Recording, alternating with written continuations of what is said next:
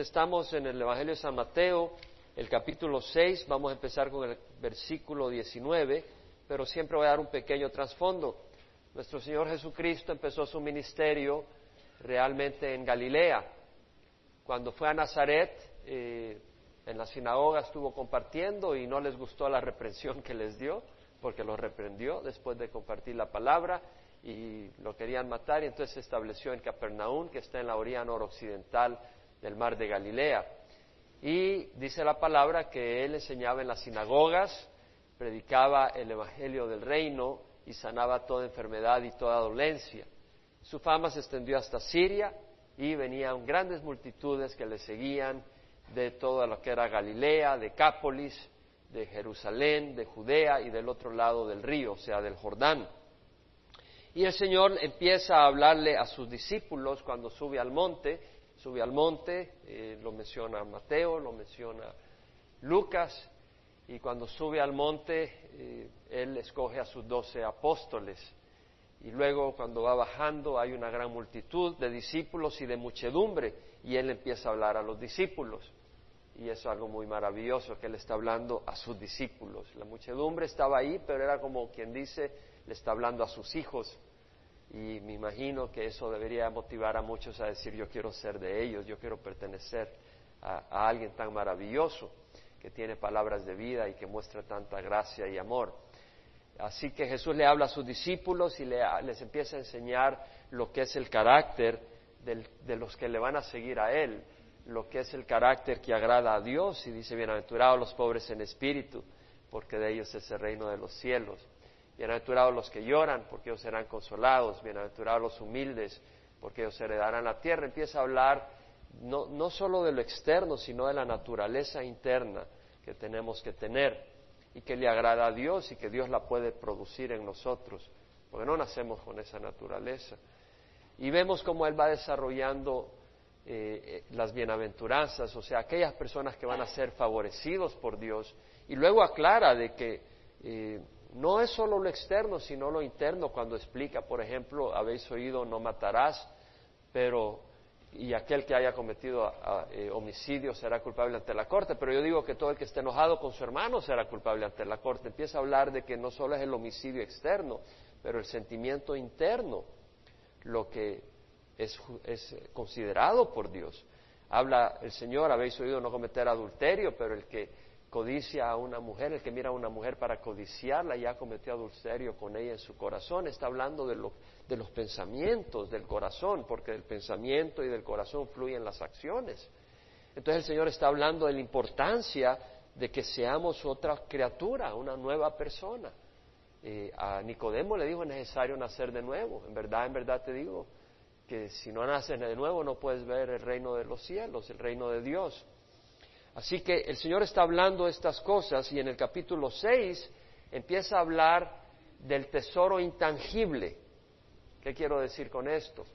El capítulo 6 está hablando de la obra de justicia y dice, cuidaos de no practicar vuestra obra o vuestra justicia delante de los hombres para ser visto por los hombres, porque os digo de que de esa manera no tendréis recompensa de vuestro Padre que está en los cielos y empieza a hablar de tres obras de justicia, el dar ofrenda, el orar y el ayunar.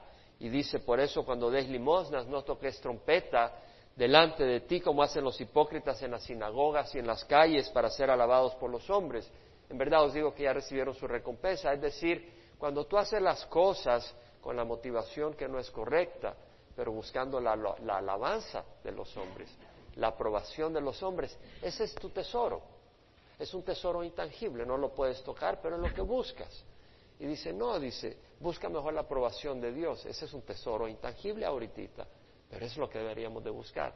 Si estamos hablando de algo que no tocamos, pero que es un tesoro, en cuanto a la aprobación, que sea la aprobación de Dios, no la aprobación de los hombres. Además, el que merece toda la admiración es Dios, no nosotros. Realmente si hay algo bueno en nosotros es la misericordia de Dios. Para cualquiera de nosotros que está acá, si hay algo bueno, es la misericordia de Dios. Aparte de la misericordia de Dios, no puede, no puede fluir nada bueno de nosotros. Tenemos una naturaleza perdida. Y antes de que cayera Adán y Eva en pecado, si había algo bueno, ¿quién nos había creado? Era Dios que nos había creado, era Dios que nos había bendecido. Realmente nuestro corazón lo único que puede hacer es fluir con acción de gracias a Dios. Y mucho más ahora que habiendo sido caídos por el pecado, Él dio a su Hijo Jesucristo para, para restablecernos en una relación de Padre e Hijo y está trabajando en nuestras vidas. Pero vemos en el capítulo 6 que el Señor habla pues de cuando des ofrenda, eh, no hagáis como los hipócritas, ¿verdad? Que ponen, tocan trompeta delante de ellos, eh, en las sinagogas y en las calles, para ser, para ser alabados por ellos. O cuando oréis, no seáis como los hipócritas, porque a ellos les gusta ponerse de pie y orar en las sinagogas y en las esquinas de las calles para ser vistos por los hombres. En verdad os digo que han recibido su recompensa. No me canso de recordarles que todas estas cosas nosotros las necesitamos y necesitamos oírlas. Y realmente yo quisiera volver a estudiar esto y quisiera tomar tiempo personal para meditar en estas cosas. El tiempo me hace falta para meditar en cada una de estas cosas, porque cada una de estas cosas yo las necesito oír. Cada una de estas cosas necesitan lavar mi corazón todo el tiempo. Pero tenemos que continuar y confiamos en la gracia de Jesús y en la sangre de Jesús para ser aceptados. Pero no es porque dejemos de necesitarla. Vamos a pasar al versículo 19, pero todavía necesitamos lo que hemos leído. Es un lavamiento continuo de la palabra del Señor. Ahora, el Señor nos dice, no os acumuléis, en el capítulo 6, versículo 19, ya está hablando de tesoros tangibles. Dice, no os acumuléis tesoros en la tierra, donde la polía y la herrumbre, la herrumbre destruye, y donde los ladrones penetran y roban, sino acumulaos tesoros en los cielos, donde ni la polía ni la herrumbre destruyen, ni ladrones penetran ni roban porque donde está tu tesoro, ahí estará también tu corazón. Entonces el Señor está diciendo que hay que acumular tesoros, pero dice, no los acumuléis en la tierra. No os acumuléis tesoros en la tierra, donde la polía y la herrumbre destruyen y donde los ladrones penetran y roban, sino acumulaos tesoros en los cielos, donde ni la polía ni la herrumbre destruyen ni ladrones penetran y roban. Ahora, la palabra tesoro en el griego es muy complicado, pero vamos a tratar de pronunciarlo. ¿Están listos? ¿Pueden decir tesoros? Ya, ¿verdad? La palabra viene del griego, no sabía yo. Pero quiere decir un lugar donde se guardan cosas buenas y preciosas, un cofre donde se guardan cosas valiosas. Y la palabra viene de, otra palabra que quiere decir apartar, poner. Es como cuando alguien viene y dice, yo estoy ahorrando, ahorrando porque quiero una fortuna.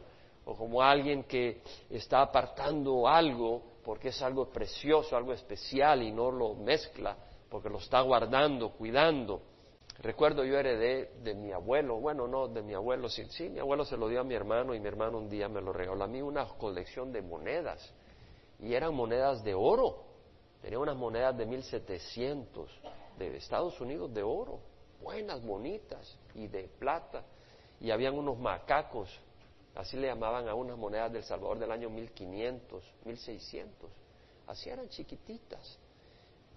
Pero cuando me vine, eh, mi madre me las mandó por avión y cuando llegó solo vinieron las cajas, por supuesto, ¿verdad? Se las robaron. Pero era un bonito tesoro, realmente tenía un valor eh, sentimental y precioso, histórico. Realmente era histórico. Yo creo que han de haber fundido esas cosas por plata y por oro. Pero tenían un valor histórico tremendo. los tesoros se esfuman, ¿verdad? Los de la tierra. Pero de todas maneras, el Señor dice, no os acumuléis tesoros en la tierra. Y la palabra acumular es recoger, amontonar, guardar, reservar. Y la verdad es que algunos acumulamos y acumulamos y acumulamos cosas y cosas, ¿verdad? Eh, empiezas con tu casa y de repente ya se salen las cajas de la bodega y ya de tu cama por abajo y por ya quitas la, almohada y ahí pones una cajita redonda para poner cosas y, y, todo y hasta en el carro andas cajas y de todo parece rata acumuladora y vas de yard sale en yard sale y no sabes qué vas a hacer con lo que tienes en la casa. Porque si ya está lleno, ¿qué haces? ¿Y qué andas, haciendo en yard sale en yard sale? Tienes que hacer tú tu yard sale para deshacerte algunas cosas. Y te pasas todos los sábados buscando cosas y llenas tu garaje de tesoros Son cosas, hermanos. Mira lo que compré, cosas. Son cosas. Eh, dice Gail Erwin, que es un tremendo predicador, ¿verdad? Que se pasaba moviendo de casa y casa. Y en una de esas eh, eh, tenían unas cajas que habían movido y ya se habían movido como cinco veces. Y dice, bueno, vamos a abrir qué tiene esta, porque ya ni recuerdo qué tiene. Y era la basura de una casa con la que se habían movido hacía cuatro veces antes. Y se la había olvidado abrirla, ya con la cuarta movida se le ocurrió abrirla y era basura, podrido todo. Un rato que la gente atesora. Y estaba viendo, ¿saben lo que es una Barbie? Estaba viendo que una persona tiene una Barbie de 1959 intacta y se vende por 8 mil dólares. Imagínese. Ahora, por supuesto, que si llega la sobrinita y lo agarra y lo rompe, ahí se te fueron los 8 mil dólares. O si la polilla le come el vestido o se mete una rata y se come ahí el plástico, se acabó. Estaba viendo un perfume que se llama Majestad Imperial. ¿Sabes? La botella, la, botella vale 215 mil dólares. Imagínate, vale dos mil dólares la onza y tiene 16 onzas, pero si lo dejas destapado ahí se te sumaron 30 mil dólares. Y, y, bueno, lo que pasa es que la botellita es de cristal recubierta con diamantes y con un collar de oro de 18 quilates. Pero si se te cae, ahí se te quebró todo eso, se te quebraron los diamantes. O estaba viendo, gente atesora, estaba viendo una compañía de teléfonos, Goldfish Luxury Communications de Génova. Eh, tiene un teléfono que vendió a 1.3 millones de dólares. Imagínate, tienes el teléfono en tu casa y le, pusieron de apodo al teléfono el millón, pues costó 1.3 millones de dólares. Eh, dice que está cubierto con eh, oro de 18 quilates y, 10, y 1.800 diamantitos. Imagínate, llega por ahí alguien de la calle y dice, ¿me prestas el teléfono? Ni loco.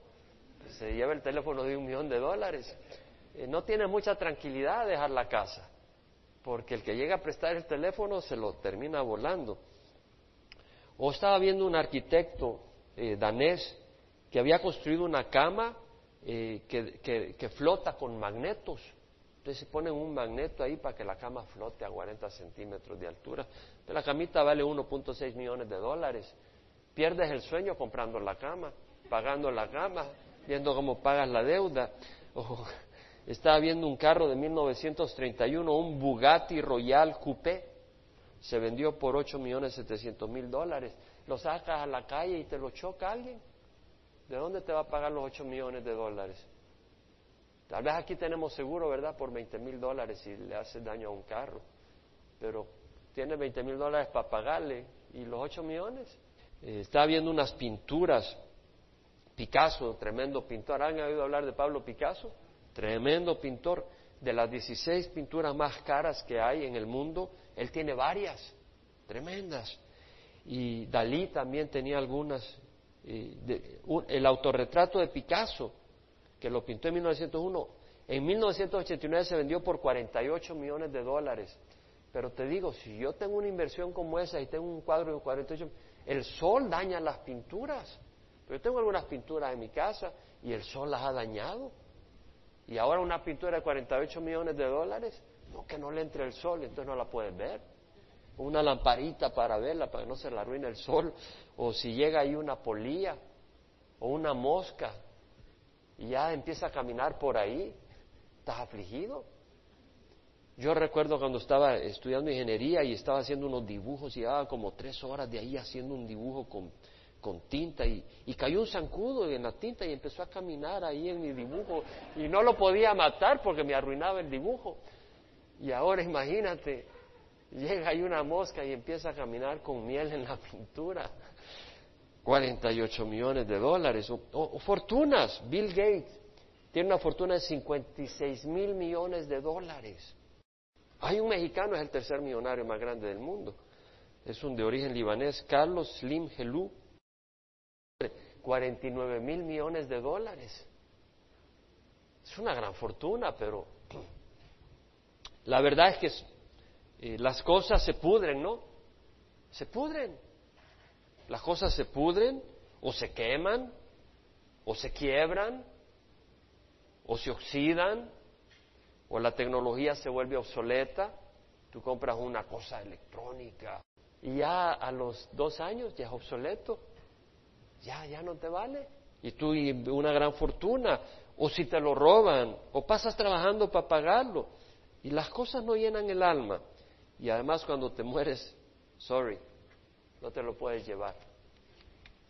Entonces vemos que el Señor nos dice, no os acumuléis tesoros en la tierra, donde la polía y la herrumbre destruyen y donde ladrones penetran y roban. Y nosotros estamos bombardeados en esta cultura. Por eso me tomo el tiempo. Estamos bombardeados a acumular tesoros en la tierra, cosas. Y el Señor dice, no, ya, no te preocupes, necesitamos cosas, pero usémoslas, no seamos esclavos de ellas. Y lo que necesitamos, estamos en este mundo de pasada. Este mundo no es nuestra residencia final, no en esta forma. Y, el Señor dice, porque donde está tu tesoro, ahí estará también tu corazón. Y estaba pensando en esta frase, y es cierto, porque tú vas a decidir en tu mente qué es lo que atesoras.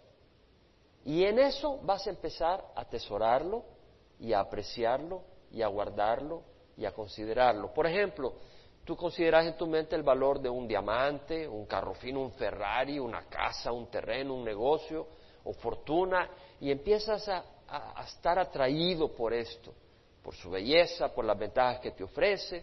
Empiezas a meditar, empiezas a pensarlo, lo discutes, lo hablas con otros. Mira, fíjate que ese diamante yo quiero comprarlo y, y está en tu mente y sigues considerando, lo contemplas, piensas cómo adquirirlo y si es una fortuna, cómo aumentarla, cómo protegerla, pronto tu vida gira alrededor de ello y tu corazón termina habitando en eso. Donde está tu tesoro, está tu corazón. Por ejemplo, agarras un terreno y empiezas a atesorar ese terreno y dices, lo voy a plantar árboles frutales para embellecerlo. Y después dice, lo voy a poner algunos amates, unos árboles ornamentales. Y dice, le voy a poner un kiosco entre los árboles que se vea bonito. Y le voy a hacer un caminito y voy a rodearlo, el terreno. Y le voy a poner algunos, eh, algunas lamparitas solares románticas en el caminito. Y, un laguito con peces a colores. Y un puente japonés. Y le voy a construir una, una cabina de campo con pinos. Y se volvió tu obsesión. ¿Y cuántas personas tienen su corazón en las cosas? Tal vez para una persona es su, su lugarcito tal en la montaña. Y ese lugar es su obsesión, es su tesoro. Y le ha ido invirtiendo y poniendo y haciendo. O una colección de carros. Bueno, la naturaleza corrupta, el mundo y el diablo buscan estimularnos a hacernos tesoros en la tierra. Pero el Señor nos estimula a hacernos tesoro en los cielos. Y de nosotros depende a quién vamos a escuchar. Ahora, si nosotros estamos sirviendo y haciendo tesoros en los cielos, decimos qué bendición porque no hemos perdido el tiempo. Pero si hacemos tesoros en la tierra, perdemos el tiempo. En Mateo luego dice el Señor, la lámpara de tu cuerpo es el ojo, pero eso, por eso si tu ojo está sano, todo tu cuerpo está lleno de luz. Pero si tu ojo está malo, todo tu cuerpo está lleno de oscuridad. Así que si la luz que hay en ti es oscuridad, cuán grande no será la oscuridad. Cuando dice el Señor, la lámpara del cuerpo es el ojo,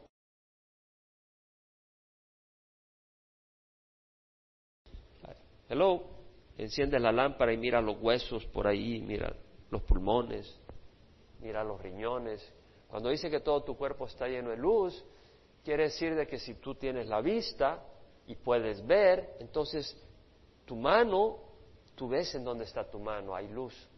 Tus pies, tú puedes ver dónde están tus pies porque estás viendo.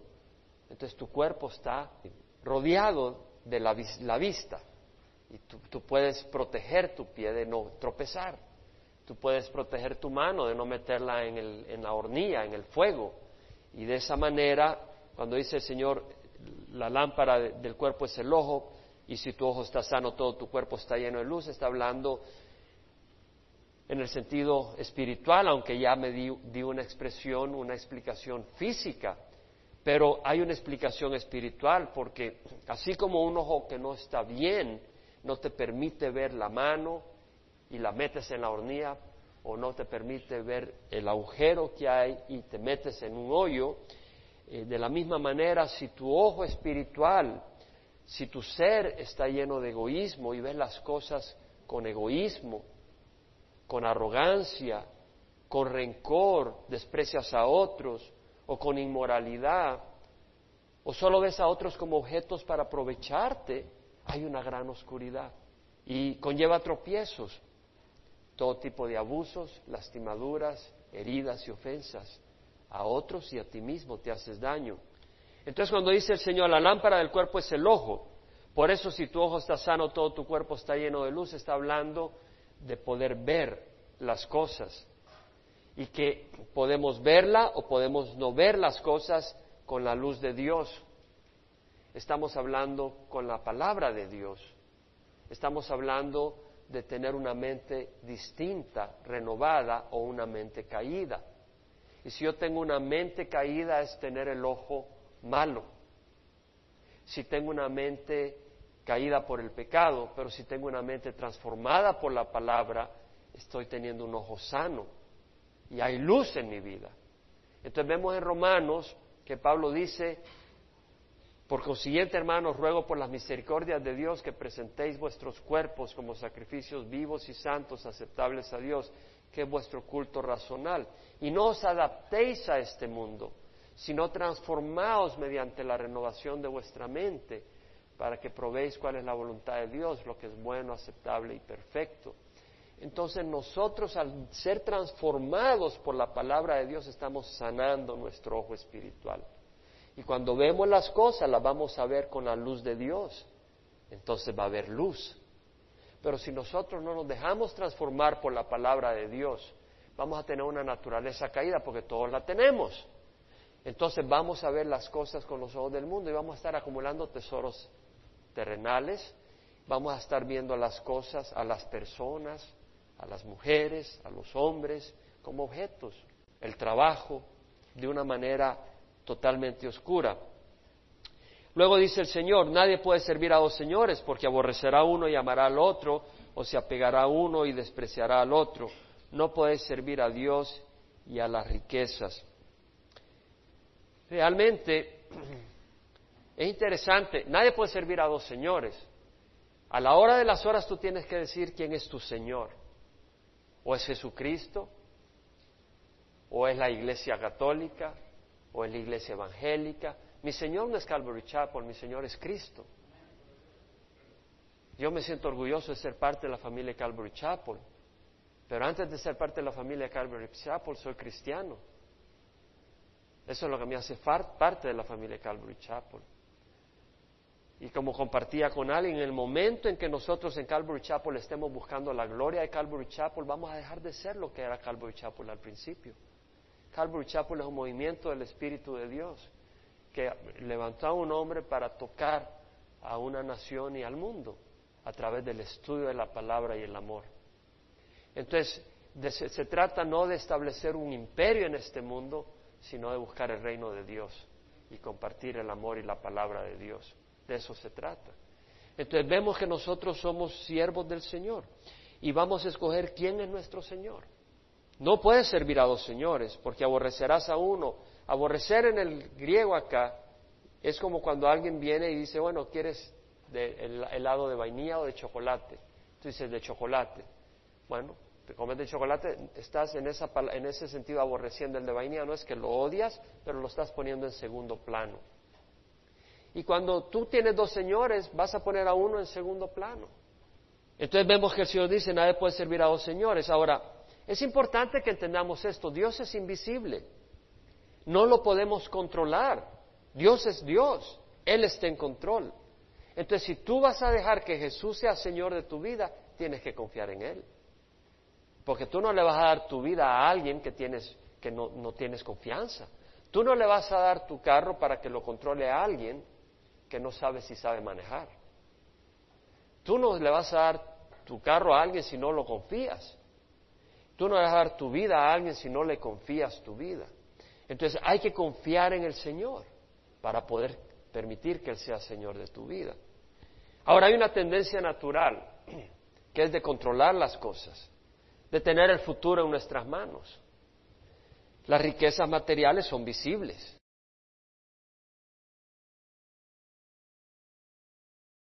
Pero si tú tienes las riquezas materiales, bueno, con esas te mueves.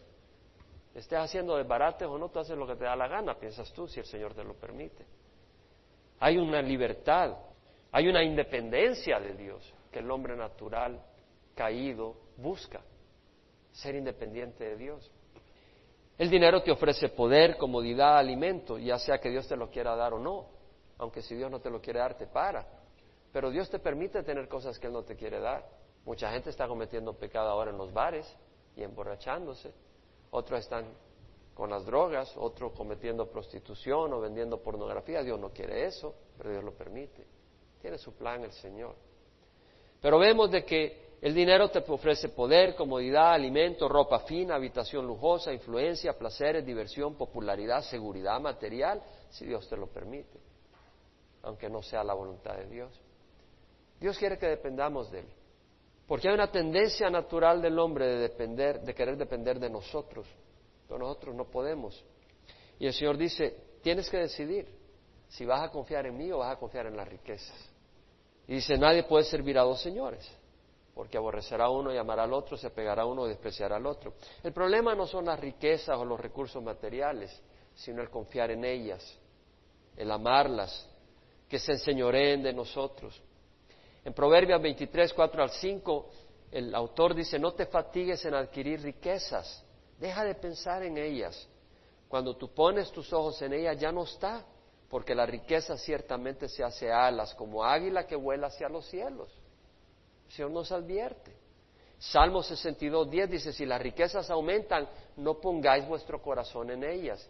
Dios te puede favorecer, pero es peligroso, a veces es más peligroso tener riquezas que tener pobreza, porque tener pobreza, pues es más fácil servir al Señor muchas veces.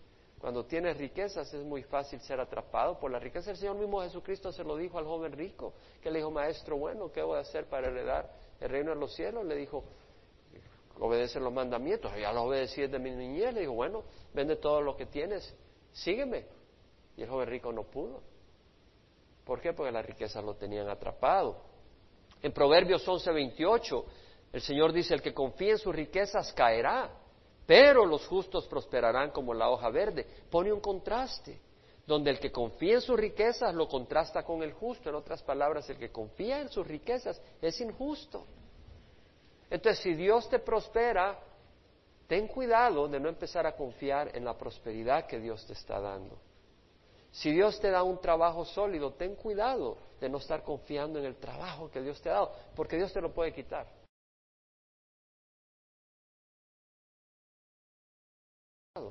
porque Dios nos ama. Proverbios 11.4 al 6 dice, de nada sirven las riquezas en el día de la ira, pero la justicia libra de la muerte. La justicia del íntegro enderezará su camino, pero el impío caerá por su propia impiedad. La justicia de los rectos los librará, mas los pérfidos en su codicia serán atrapados. Mira lo que dice. De nada sirven las riquezas en el día de la ira. Es importante. De nada sirven las riquezas en el día de la ira. La justicia libra de la muerte. Vamos a buscar qué? Justicia, rectitud, sanidad, santidad. La justicia del íntegro enderezará su camino, pero el impío caerá por su propia impiedad. La justicia de los rectos los librará. entonces, acumulemos obras buenas, acumulemos rectitud, acumulemos santidad en nuestro caminar. Que ese sea nuestro caminar. No estemos codiciando y es fácil codiciar. Es fácil codiciar.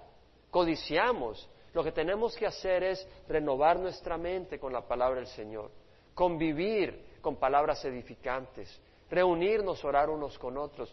Hermanos, todos somos codiciosos aparte de la gracia de Dios y necesitamos la ayuda que el Señor nos ha dado, la oración, la palabra de Dios, la comunión de hermanos y eliminar aquellas cosas que nos estimulan, que vienen del mundo. Mira las últimas palabras de algunas personas que murieron. P.T. Barnum era un gran empresario. Y en 1891, ¿alguien sabe lo que es el Madison Square Garden? Es un tamaño edificio allá en Nueva York. Yo he estado ahí.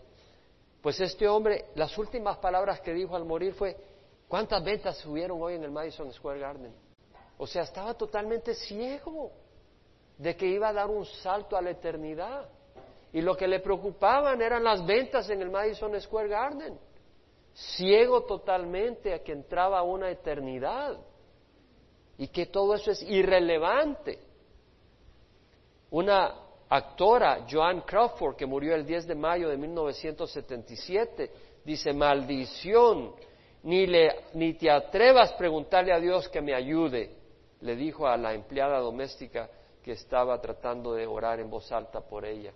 Era una mujer que no había cultivado su espíritu y su corazón se había endurecido. Vivía materialmente, vivía vacíamente y a la hora de la muerte no tuvo corazón para arrepentirse.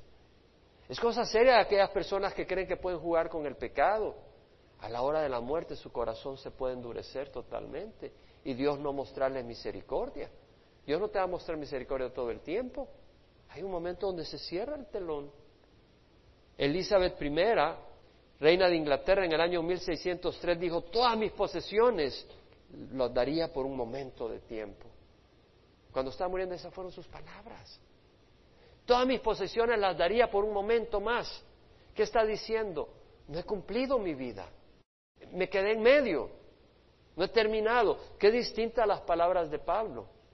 Yo estoy para hacer derramar como una ofrenda de libación. El tiempo de mi partida ha llegado. He terminado la carrera. He peleado la buena batalla, he terminado la carrera, he guardado la fe. Qué bonito poder llegar a ser como Pablo.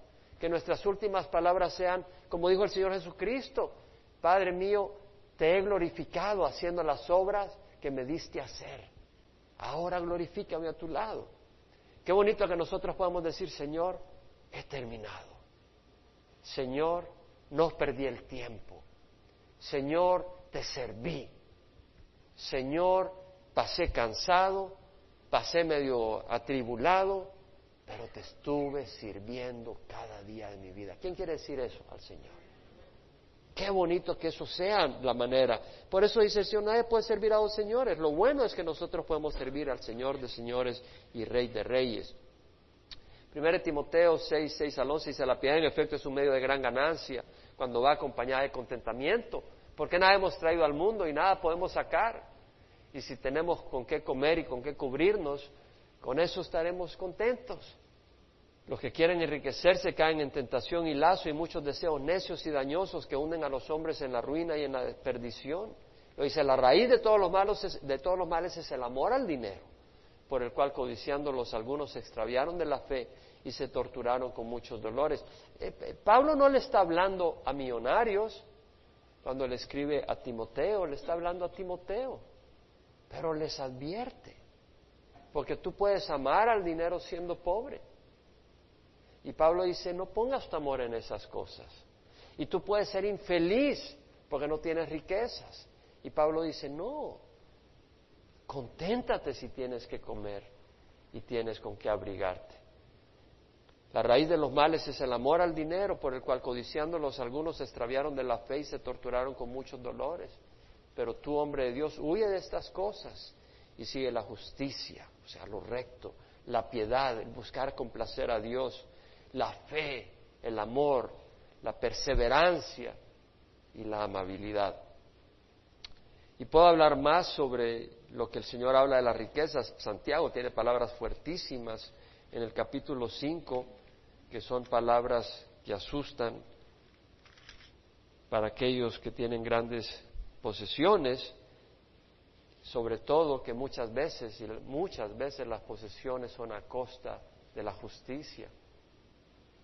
Se saca ventaja de obreros, no se les paga un salario justo, se toma ventaja de la gente. Santiago 5 dice, oíd ahora ricos, llorad y aullad por las miserias que vienen sobre vosotros, vuestras riquezas se han podrido, vuestras ropas están comidas de polía. Y puedes leer el versículo 3 y 4, no voy a continuar, pero yo creo que el Señor nos advierte, cuidado cómo obtenemos nuestro dinero, cuidado cómo obtenemos y suplimos nuestras necesidades. Satanás nos puede ofrecer la vía fácil para suplir nuestras necesidades. A una mujer le puede enseñar la vía de la prostitución, ¿verdad? Pero destruye su vida y su alma, su hogar. Entonces el Señor viene y dice, Vamos a ver, vamos a tratar de cubrir un poco más, donde dice, por eso os digo, no os preocupéis por vuestra vida, qué comeréis o qué beberéis, ni por vuestro cuerpo, qué vestiréis. No os preocupéis. La palabra preocupar no quiere decir, no, no, bueno, vete a trabajar. No, el Señor dice, no me preocupe. Así que aquí tiene que venir mi comida. Y aquí tiene que venir el salario. No, eso no está diciendo el Señor, está diciendo preocuparse. La palabra preocuparse quiere decir estar ansioso, atribulado por inquietud, una tribulación. ¿Y cómo voy a trabajar? Ve y toca puertas. Y ya deja de sufrir, que el Señor, si te quiere aquí, te va a proveer acá. Muévete, sé diligente. Y el Señor es fiel. No te va a dejar morirte de hambre. Entonces el Señor dice, no os preocupéis por vuestra vida, qué comeréis o qué beberéis, ni por, ni por vuestro cuerpo, qué vestiréis. No es la vida más que el alimento y el cuerpo que la ropa. En otras palabras, somos más que a comer, somos más que existir para subsistir. ¿Sí me explico? No os preocupéis por vuestro cuerpo, que vestiréis, no os preocupéis por vuestra vida, que comeréis o que beberéis. Somos más que para subsistir. Esto va en contraevolución. De acuerdo a evolución, toda la idea es sobrevivir. El Señor dice, no, vas a sobrevivir, busca servir, porque sos más que una sobrevivencia física. Existes para más que sobrevivir. Existes porque te amo, quiero una relación contigo. Y en este mundo caído quiero que sean mis manos y mis pies para usarte, para bendecir a otros. Eso es lo que quiere hacer el Señor de tu vida. Entonces, la vida es más que, mira cuánto músculo, o mira qué figurita, o mira, tiene la nariz respringada la nariz aguileña o chata, o cuánto pesas, ¿verdad? O cuánto pelo tienes, o mira la calva tan hermosa que tienes. La vida es más que eso. Las cosas materiales no pueden satisfacer el alma. Y yo puedo decir amén. Las cosas materiales no pueden satisfacer el alma. Y el Señor le dijo a la mujer samaritana, le dijo, el que beba de esta agua volverá a tener sed. Pero el que beba del agua que yo le daré, no volverá a tener sed, no tendrá sed jamás, sino que el agua que yo le daré se volverá en una fuente de agua que brota para vida eterna. Qué hermoso es tener al Señor en nosotros. Porque tenemos al Señor, tú puedes compartir al Señor, movido por el Espíritu Santo, y que otras personas sean tocadas y bendecidas. Hay vida. Cuando nos reunimos como congregación, cuando alabamos al Señor, cuando vamos a un evento y compartimos el amor, ¿no es algo incomparable? La coinonía y la hermandad en Cristo. Y cuando sentimos al Señor, ¿no es algo incomparable por el Espíritu Santo? Por eso dice el Señor, no os preocupéis por vuestra vida, qué comeréis o qué beberéis, ni por vuestro cuerpo, ni por vuestro, ni por vuestro cuerpo, qué vestiréis.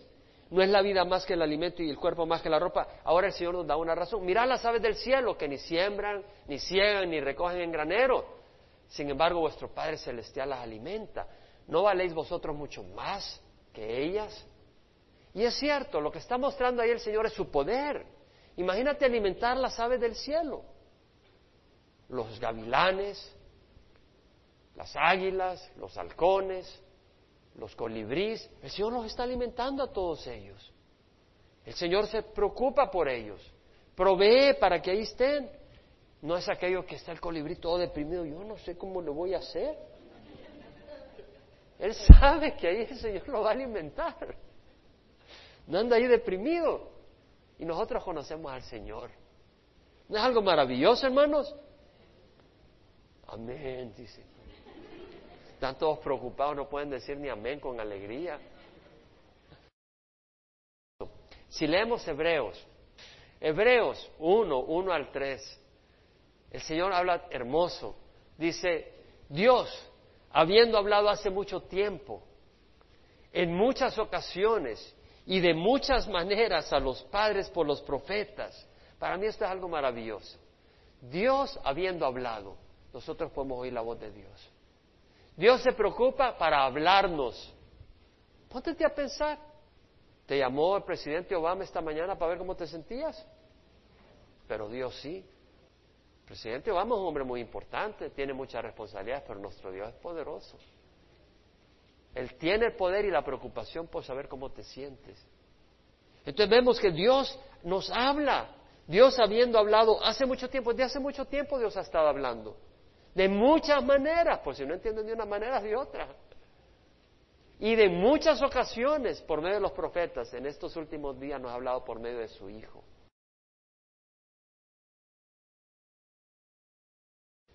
Luego nos dice de que Él es el resplandor de su gloria y la expresión exacta de su naturaleza y sostiene todas las cosas por medio de la palabra de su poder. Jesús sostiene todo el universo en sus manos. Entonces, Él alimenta a las aves, Él tiene poder para sostener el universo. Entonces vemos, mirad las aves del cielo que no siembran, ni ciegan, ni recogen graneros, sin embargo vuestro Padre Celestial las alimenta. Ahora, Él tiene poder, pero ahora el otro aspecto, ¿no vale más que muchas aves? ¿No son de mucho más valor que ellas? Bueno, ¿cuánto valor tenemos nosotros? ¿Diez mil dólares? ¿Cien mil? ¿Un millón? ¿Cuánto valor tenemos? El valor de algo es el valor que uno está dispuesto a pagar. ¿Cuánto vale ese micrófono? Bueno, si en el mercado te lo pueden comprar por 100 dólares, eso es lo que vale, lo que esté dispuesto a la gente a pagar. Yo puedo decir, este, este micrófono vale 10 mil dólares. Pero si nadie me da 10 mil dólares, no vale 10 mil dólares. Entonces me dice, te doy 10 dólares por él y no puedo conseguir más precios, el, ese precio del micrófono. ¿Cuánto valemos nosotros? Dios dio a su Hijo por nosotros. ¿Cuál es el valor de Jesús? Infinito, perfecto, lleno de amor, eterno. De tal manera amó Dios al mundo que dio a su Hijo unigénito, para que todo el que crea en Él no se pierda, mas tenga vida eterna. Ese es el valor nuestro. Nosotros valemos infinitamente. Dios dio a su Hijo por nosotros. Dios dio a su Hijo por nosotros. Ese es el valor que tenemos. Entonces no debemos de preocuparnos, debemos de confiar. Dios demuestra su amor para con nosotros en que siendo aún pecadores Cristo murió por nosotros. Entonces vemos de que siendo pecadores Cristo murió por nosotros y habiendo sido reconciliados con la muerte de su Hijo, ¿cómo seremos ahora salvos por su vida? Si cuando éramos pecadores, rebeldes, Jesús dio su vida por nosotros, ahora que hemos venido a Él le decimos, quiero que seas mi Señor, que me lave tu sangre. ¿Cómo crees que Él no se va a cuidar de nosotros si hemos venido a ser sus hijos? Dice Romanos 8:32, el que no eximió ni a su propio Hijo, sino, sino que lo entregó por todos nosotros, ¿cómo no nos dará junto con Él todas las cosas? Jesús nos ama tanto que dice, no se turbe vuestro corazón. Creed en Dios, creed también en mí. En la casa de mi Padre hay muchas moradas. Si no fuera así, os lo hubiera dicho. Porque voy a preparar un lugar para vosotros. Y si voy y preparo un lugar para vosotros, vendré otro y os tomaré conmigo para que donde yo esté, tú estés conmigo. Jesús quiere que estemos con Él. Jesús nos ama. Pedro nos dice, toda vuestra ansiedad, echadla sobre Él, porque Él tiene cuidado de nosotros. Él cuida de nosotros. Entonces no hemos de preocuparnos, no quiere decir que vamos a ser holgazanes, porque Dios puede usar presión para trabajar en nuestras vidas y situaciones conflictivas para que no nos metamos en problemas. Y a través de ello vamos dependiendo de Él y nos agarramos de Él y vemos su mano que nos salva y le damos gracias y, tenemos esa relación con Él. Pero el Señor dice, ¿y quién de vosotros, por ansioso que esté, puede añadir una hora al curso de su vida?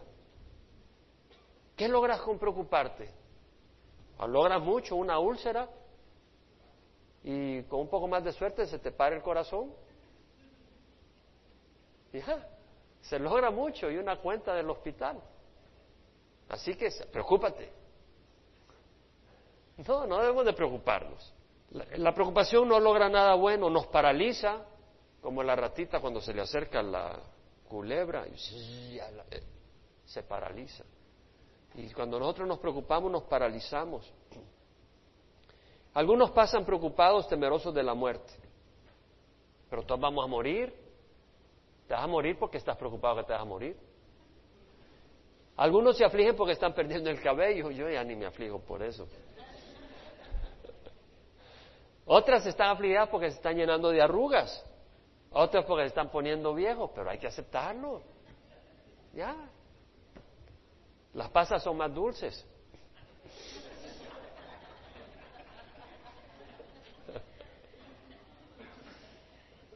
Las pasas nunca son amargas, son dulcitas. Así que las arrugas está bien, hermano. Algunos pasan absorbidos, preocupados, exageradamente obsesionados con medicinas, dietas. Bueno, no quiere decir que no hay que cuidarse, ¿verdad? Chicharrón en la mañana, chicharrón al mediodía, chicharrón en la noche. Y después dice, bueno, ¿y por qué tengo alto el colesterol? hay que cuidarse, no hay que probar a Dios, no hay que tentarlo. Pero otra cosa es vivir preocupado ahí, que nuestra vida está en las manos de Dios. Además no se trata de cuántos años vivimos, sino que nuestros años estén llenos de vida. Eh, no de cuántos años vivimos, sino cómo los vivimos. Que sean valiosos, llenos de propósito, vida abundante, que traigan gloria a Dios y fruto eterno. Y el Señor dice, y por, y por la ropa, ¿por qué os preocupáis? Observad cómo crecen los, ríos, los lirios del campo. No trabajan ni hilan, pero digo que ni Salomón en toda su gloria se vistió como uno de estos. ¿Qué está diciendo? Que ni Salomón en toda su gloria se pudo vestir como los campos, llenos de flores, aunque tú quieras, si tú quieres hacer las cosas para ti, no te van a quedar tan bien como que si Dios las hace. Así que deja que Dios haga tu vida y va a ser una cosa mucho más maravillosa que tú te armas tu vida. Deja que Dios te dé tu plan, que va a ser mucho mejor que si tú sigues tu propio plan. Por eso digo que ni Salomón en toda su gloria se vistió como uno de estos. Y si Dios viste así la hierba del campo que hoy es y mañana es echada al horno, porque usted ve esas flores, se marchitan. ¿No hará mucho más por vosotros, hombres de poca fe? Mucho más. Hará mucho más. Esa es la promesa del Señor. Hará mucho más por vosotros. Y luego dice, hombres de poca fe.